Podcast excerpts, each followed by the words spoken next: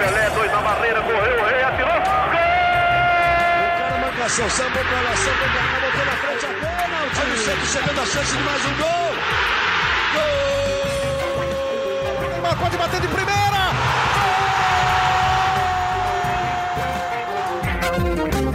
Um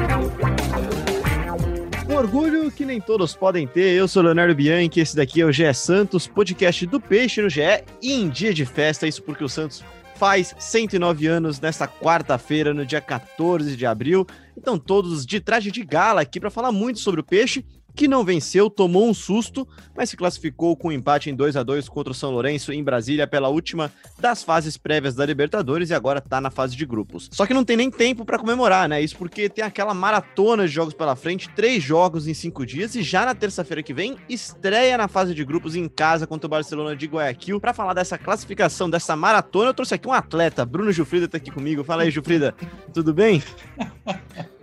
Ainda bem que você relembrou do meu passado e presente de atleta, né? Porque é, eu não gosto muito de falar disso aqui, mas é um caso especial, né?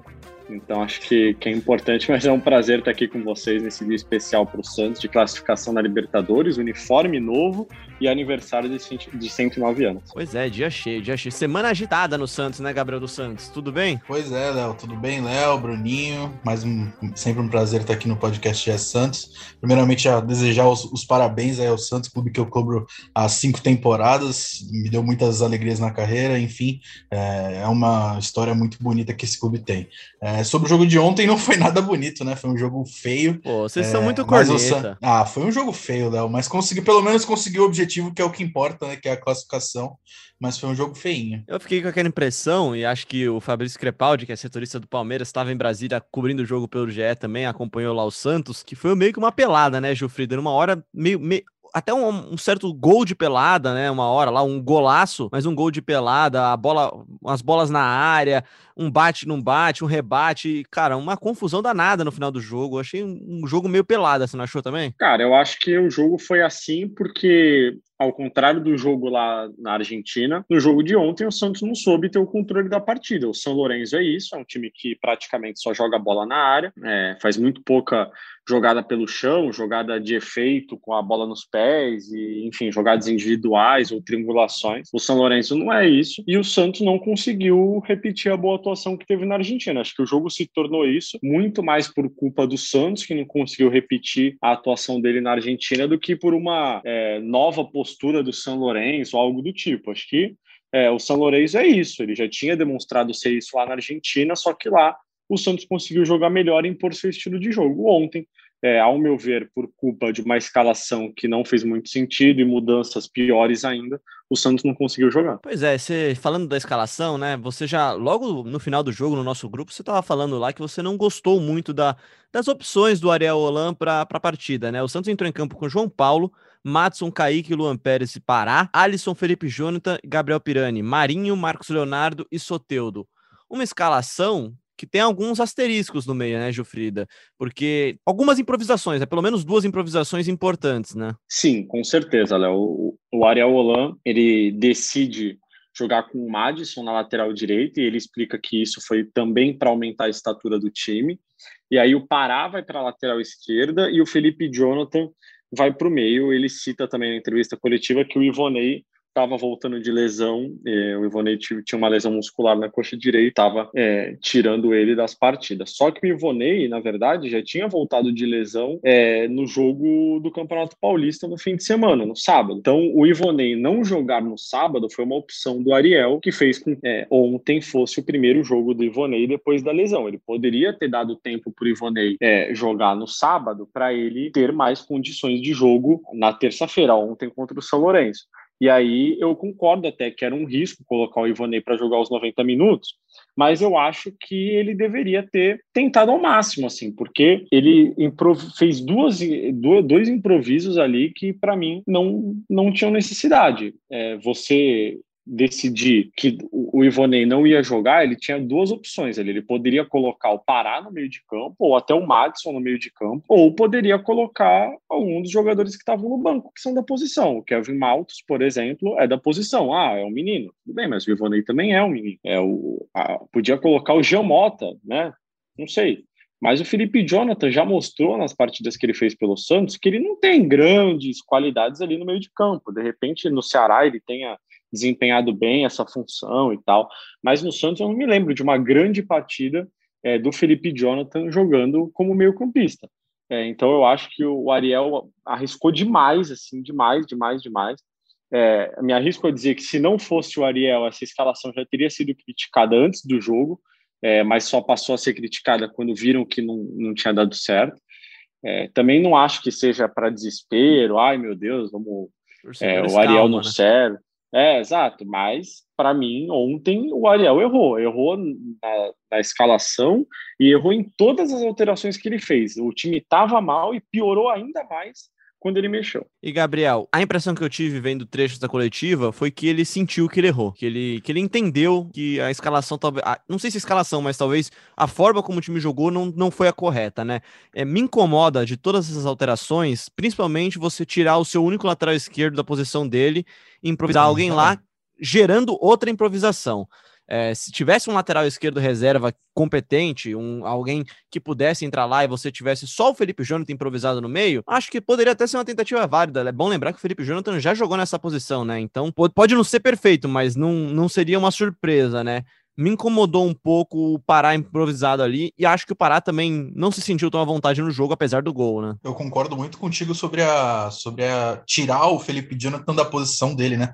Porque, como você disse, ele é o único lateral esquerdo de ofício, e você colocar um lateral direito na esquerda, ele vai embananar um pouco as coisas, mas é, do, sobre o Felipe Jonathan no meio, eu concordo com o Gilfrida que ele não mostrou tanto nas partidas que ele atuou, mas ontem eu não achei até não achei que ele foi tão mal assim. Eu acho que é, na transição para o ataque ele ajudou bastante, tanto que foi dele a, a assistência para o Marcos Leonardo no primeiro gol, depois de uma boa participação do Gabriel Pirani, inclusive, que a gente vai falar dele daqui a pouco. É, mas defensivamente, ele, ele, mesmo na lateral, ele já apresenta problemas. No meio-campo não foi diferente. É, defensivamente, o Santos ficou um pouco exposto. O Soteldo teve que voltar algumas vezes pela, pelas pontas. Então, acho que não deu muito certo essa estratégia do Roland. Também não gostei da escalação. É, e concordo com o Gilfrida quando ele disse que se for para improvisar, é, improvisa pelo menos um, não dois jogadores, né? Era só colocar uhum. ou o Pará ou o Madison no meio de campo, já resolveria essa, esse problema inteiro. Tanto é que os dois já jogaram nessa posição no meio campo, mas o Roland, na entrevista depois do jogo, disse que o Felipe Jonathan no meio foi treinado, né? enfim, que não era uma improvisação, que tinha sido treinado, mas no fundo, no fundo, acaba sendo uma improvisação porque é uma posição que os jogadores não jogam com frequência, então, é, e ainda mais no jogo decisivo, ainda que a vaga tivesse bem encaminhada, é natural o jogador bater cabeça assim numa primeira, numa primeira aparição, porque o jogo é diferente do treino. Mas, no geral, achei que foi uma partida novamente bem ruinzinha. O Santos até começou bem ali, conseguiu abrir 2 a 0 mas depois, quando é, ficou com jogadores com jogador a mais e depois das trocas do, do Roland, é, eu acho que o time piorou muito em campo e até e cedeu o empate. Então, acho que, como o, Roland, como o próprio Roland disse na entrevista, tem muitas lições a se tirar desse jogo e mostra que o Santos ainda não é um time totalmente pronto é, e, e, precisa passar por, por várias etapas até chegar no que o Roland, no que o Roland deseja.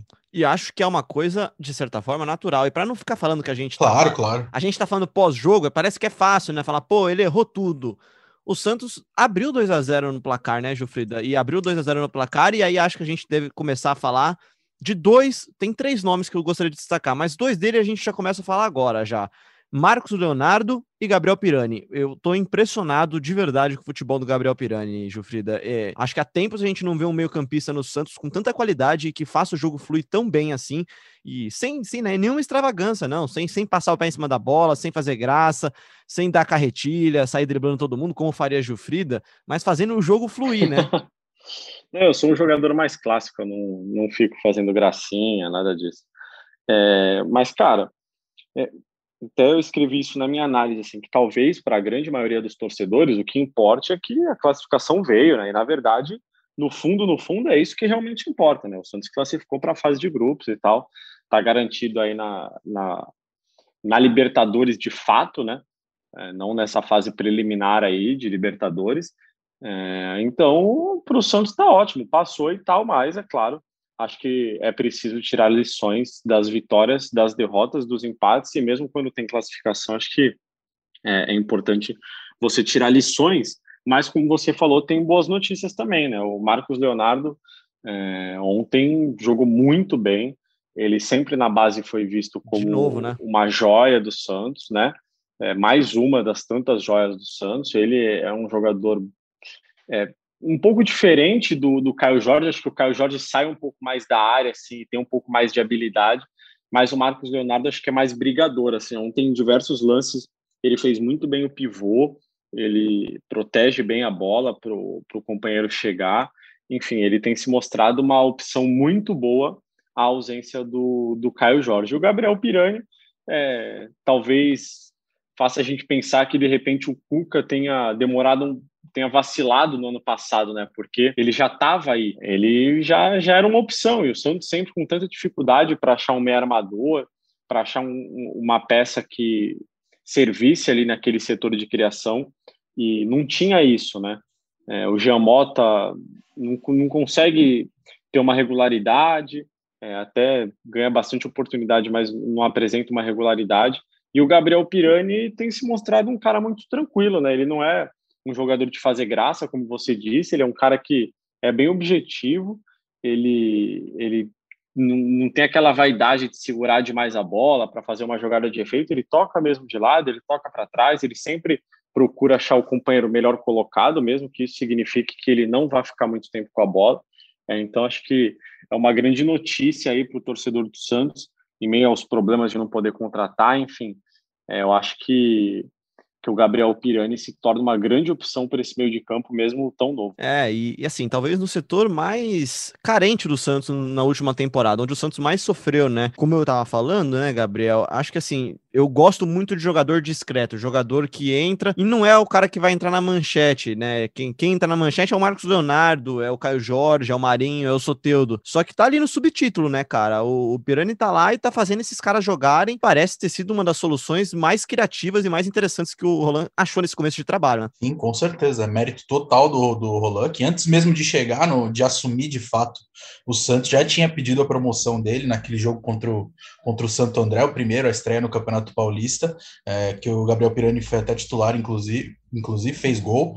Então, o Pirani, eu concordo quando você diz que é um cara discreto, é, ele não aparece tanto assim na. É, não é aquele cara que faz tanto alarde, mas no, no fundo, no fundo, ele, ele consegue ser decisivo, né? Ontem, no primeiro gol, é, ele consegue um passe ali entre as linhas de marcação do, do São Lourenço. Eu acho o Felipe Jonathan livre ali para servir o Marcos Leonardo para fazer o gol. Então, acho que é um cara importante e é o reforço caseiro do Santos da temporada, né? de um Santos que não pode contratar, é, achar um, um, jovem desse, é, com essa qualidade que, que assume a responsabilidade assim tão cedo é, e não sente o peso da titularidade, né? Porque hoje ele é titular do Roland.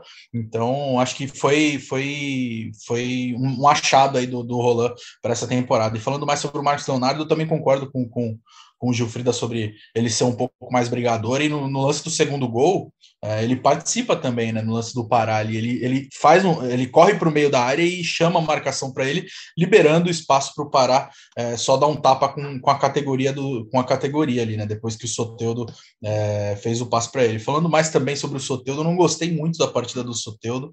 É, claro, deu assistência para o Pará no segundo gol, é, mas ah, no primeiro fome tempo. danada, né? É, então no primeiro tempo, especialmente, ele prendeu muito a bola. Acho até que ele apareceu um pouco mais no segundo, mas no primeiro tempo é, ele prendeu prendeu muito a bola, não conseguiu é, encaixar as jogadas individuais que ele geralmente encaixa, não participou tanto do, é, da, das criações ofensivas do Santos, então acho que o Soteldo onde estava um pouco off assim como o Marinho, né, Léo? Pois é, chegaremos em Marinho daqui a pouquinho. Só que falando ainda do Marcos Leonardo, eu lembro que no final da temporada passada, o que basicamente é dois meses atrás, né, Gabriel? A gente falava muito da importância Sim. do Marcos Leonardo entrar no time de forma gradual, mas entrar fazendo número, né, cara? E ele tem bons números no Santos, né, cara? Ele, ele tem feito seus golzinhos, tem acumulado seus golzinhos, tem acumulado minutos, e não sei se vai tomar a vaga do Caio Jorge, acho que não só que já deixa já o terreno preparado para uma eventual saída do Caio, que alguma hora vai acontecer também, né? Acho que o Santos tem, tem noção disso, né? Acho que o time, o clube tem noção de que vai vender promessas em breve, se não nessa, na próxima temporada, né? Pois é, como você escreveu ontem no Twitter, né, Léo? Você gosta muito de, de, escrever muito sobre o Santos.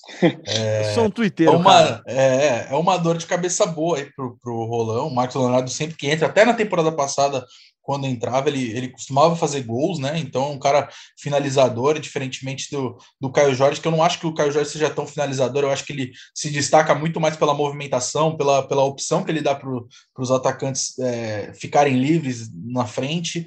Acho que o Marcos Leonardo tem um perfil, mesmo semelhante, um pouco diferente na, no, quesito, no quesito conclusão das jogadas. Então, acho que o Marcos Leonardo ele, ele dá essa opção a mais aí para o Roland e, está sendo bem preparado pelo treinador argentino. Você consegue imaginar Caio Jorge e Marcos Leonardo juntos, Jufrida? Difícil, né? Ah, eu acho difícil. Acho que nem tem espaço para eles, né? O... É. o... Santos tem bons pontas aí, mesmo que o Marinho ou o Soteldo não estejam bem, tem o Lucas Braga, tem Ângelo. Eu acho que só se fosse algo muito de momento, assim, o Santos precisando virar um jogo, construir um placar ali, é, e aí coloca dois centroavantes juntos, mas acho que para começar jogando é praticamente impossível Sim, pelo menos improvável. E para fechar o nosso trio de destaques da partida, queria falar do João Paulo, né, cara? Esse sim foi o Papa que fez milagre ontem, né, Jufrida? Fez, fez muito milagre. Acho que é, se não fosse essa atuação do, do João Paulo, talvez as críticas à escalação do Ariel Holan pudessem significar de repente a, a, eliminação do Santos. O João Paulo fez pelo menos ali umas três defesas muito difíceis, apesar de, na minha opinião, ter falhado no, no gol do São Lourenço, no segundo gol. O João Paulo fez uma partida muito boa. No primeiro tempo fez uma sequência de duas defesas ali que evitou o gol do São Lourenço. No segundo tempo, nos minutos finais, fez mais defesas difíceis. É, mais uma grande partida aí do João Paulo é, que ganhou a, vaga de goleiro titular do Santos. Né? Sem dúvida, sem dúvida. E assim, acho que o João Paulo é aquele caso que deixa a gente mal acostumado, né, Gabriel? Ele faz umas defesas às vezes tão impressionantes que quando a gente vê ele tomando um gol como aquele, o segundo gol, né? O gol do, do Romero, o segundo foi o primeiro. Agora eu tô na dúvida agora, já esqueci. O Romero foi o, o segundo, segundo, o Romero foi o segundo. Foi o segundo. Foi o segundo. Quando ele o toma primeiro foi do gol, de Santo de cabeça. Isso, de cabeça. Quando ele toma aquele gol, fica até a impressão, pô, dava para ter pego, mas foi um bom chute, aquele chute no cantinho, rasteiro, difícil de pegar. Acho até que poderia ter pego, mas ele faz tanto milagre que até passa, né, essas esses eventuais falhas, eu não, eu não, vou nem chamar de falha, vai, mas poderia ter pego, acho, talvez. É, exatamente. Foi, foi ele tá fazendo jus à opção do, do Roland, que optou por ele como titular. É, e a gente fala, e eu falo, eu pelo menos falo aqui desde da, da temporada passada que prefiro ele em relação ao John. Acho que ele ainda tem muito a melhorar, como questão de, de saída de, de jogo com o pé e, e também na, nas jogadas aéreas.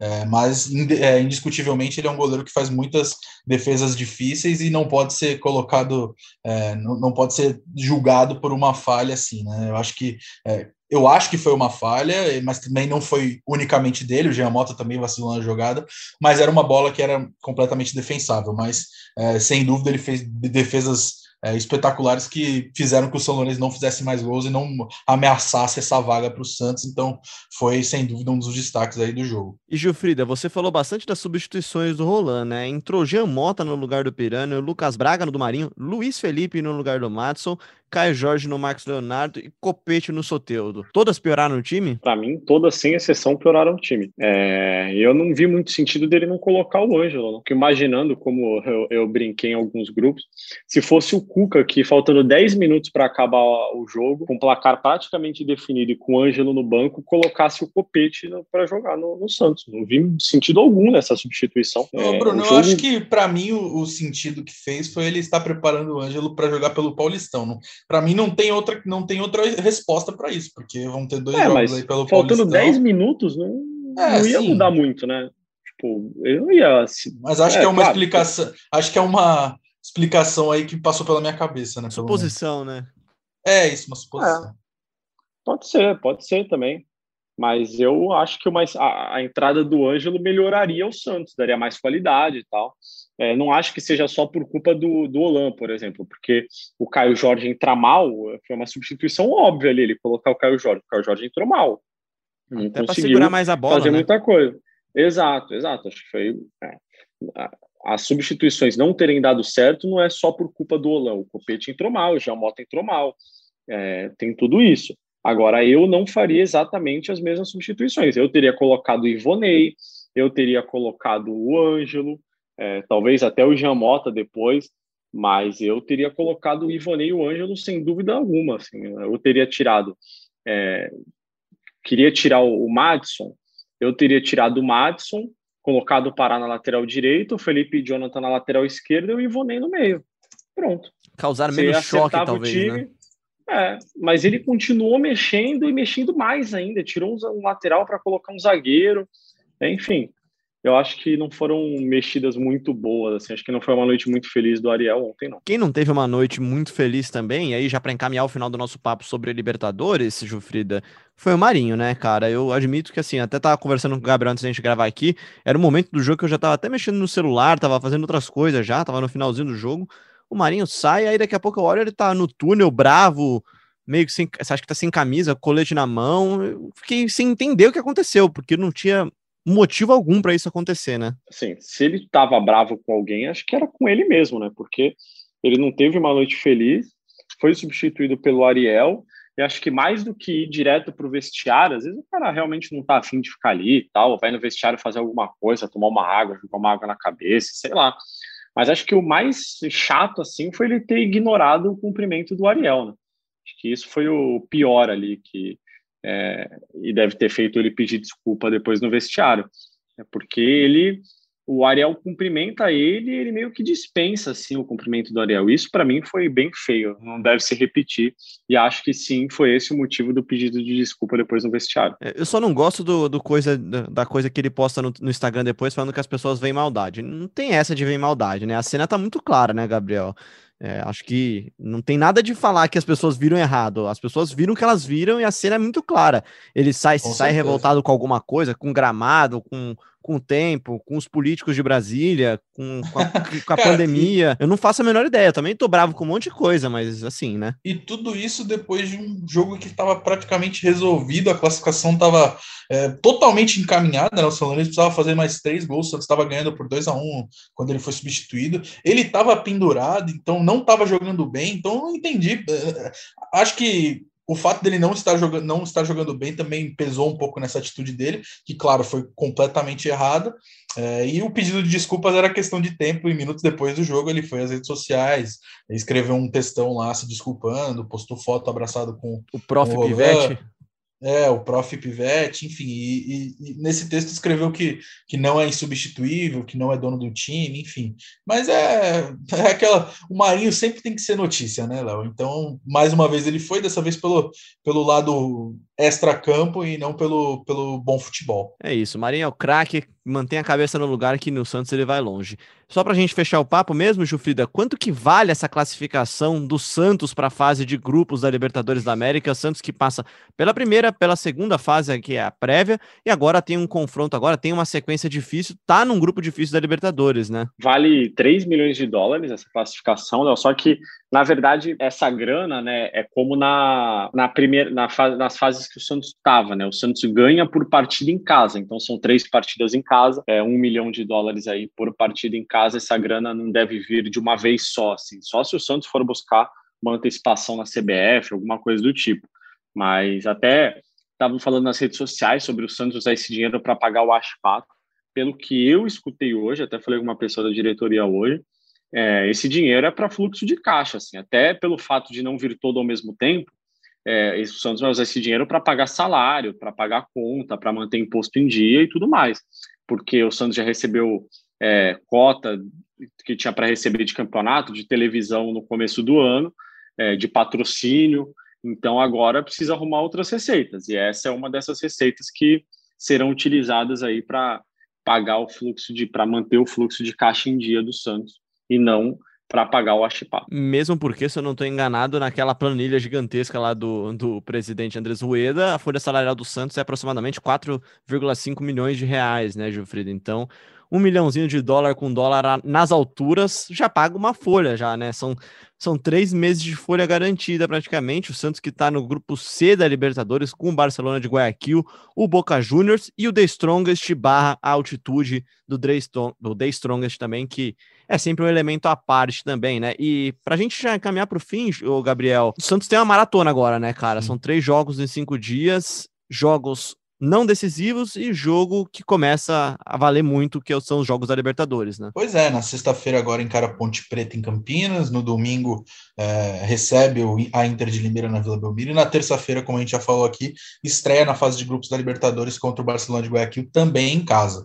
Então, acho muito pouco provável que, que os titulares sejam, sejam utilizados no Campeonato Paulista. Eu acho que, é, como vem fazendo até agora, o, o, o técnico Ariel Roland ele vai preservar para Libertadores. Acredito muito, né? São dois jogos ali no intervalo de 48 horas. Vale lembrar que os clubes é, concordaram com, com esse pouco tempo de um jogo para o outro depois da paralisação, né? Então, por isso que o Campeonato Paulista vai estar com esses, é, com esses jogos aí de dois em dois dias. Então, é, acho pouquíssimo provável que o, que o Ariel desgaste seus titulares aí e, e, antes da Libertadores. Então, com pouco tempo de treino, então acredito que os reservas podem ganhar alguns minutos aí é, nesses jogos contra a Ponte Preta e, e, também contra o, a Inter de Limeira. Não digo que o Santos vai ser completamente reserva, porque a gente ainda não tem essa informação. O Santos se representa é, hoje à tarde, então vamos ver como é que o, que o Roland vai preparar o time para esses dois jogos aí pelo Paulista. Para Libertadores, com certeza o time vai ser o da ponta da língua, né? E, e, e, o Santos vai ter aí mais uma semaninha de preparação. É, se eu fosse chutar, 100% chute, Gilfrida. Titulares contra a Ponte, talvez, e reservas no domingo. Aí já pensando na Libertadores, já reservas contra a Inter de Limeira. Jogo que é domingo às 8 horas da noite e o Santos volta a campo na terça-feira já. Aí seria muito próximo, né?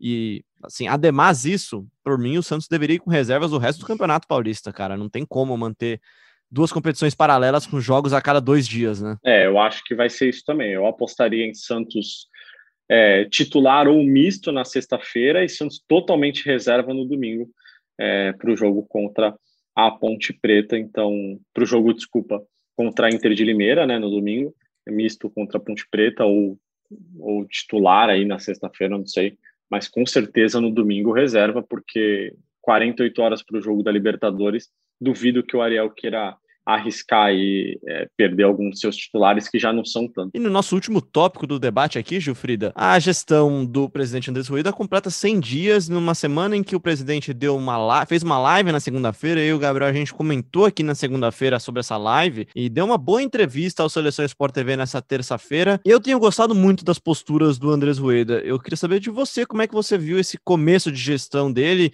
como é que você tem visto, de forma curta mesmo, a gente deixa a análise da gestão para momentos mais calmos da temporada? Cara, eu tenho visto com bons olhos. Eu acho que nenhuma gestão é perfeita, tem alguns erros, como teve esse caso do Madison, que foi noticiado essa semana. O Santos inscreveu ele na lista errada do Campeonato Paulista mas de modo não, geral. Não escreveu, né? Não é, escreveu. Não escreveu, escreveu outro jogador errado na, na lista A do Campeonato Paulista e aí o Madison não pôde ser inscrito. É, mas de um modo geral, eu acho que o presidente Andrés Rueda vem fazendo um grande trabalho, ele e toda a sua gestão. É, tem diminuído folha salarial, tem renegociado dívidas, a gente tem ouvido muitos elogios de pessoas do futebol, de um modo geral. É, a torcida está satisfeita com o trabalho do presidente. Claro que são só 100 dias, é o começo de uma gestão, não dá para a gente gente dizer que vai ser a melhor gestão dos últimos anos ainda, mas tem se mostrado uma gestão muito competente, muito profissional aí no que tem feito. Vamos ver como é que serão os próximos meses aí para ter uma análise mais, mais geral e mais completa também sobre o assunto. E lançou uma camisa espetacular nessa, nessa quarta-feira, né, Gabriel? Eu achei muito bonitas as duas camisetas. Eu, é, eu, eu gosto muito de uma camisa simples, acho que essa camisa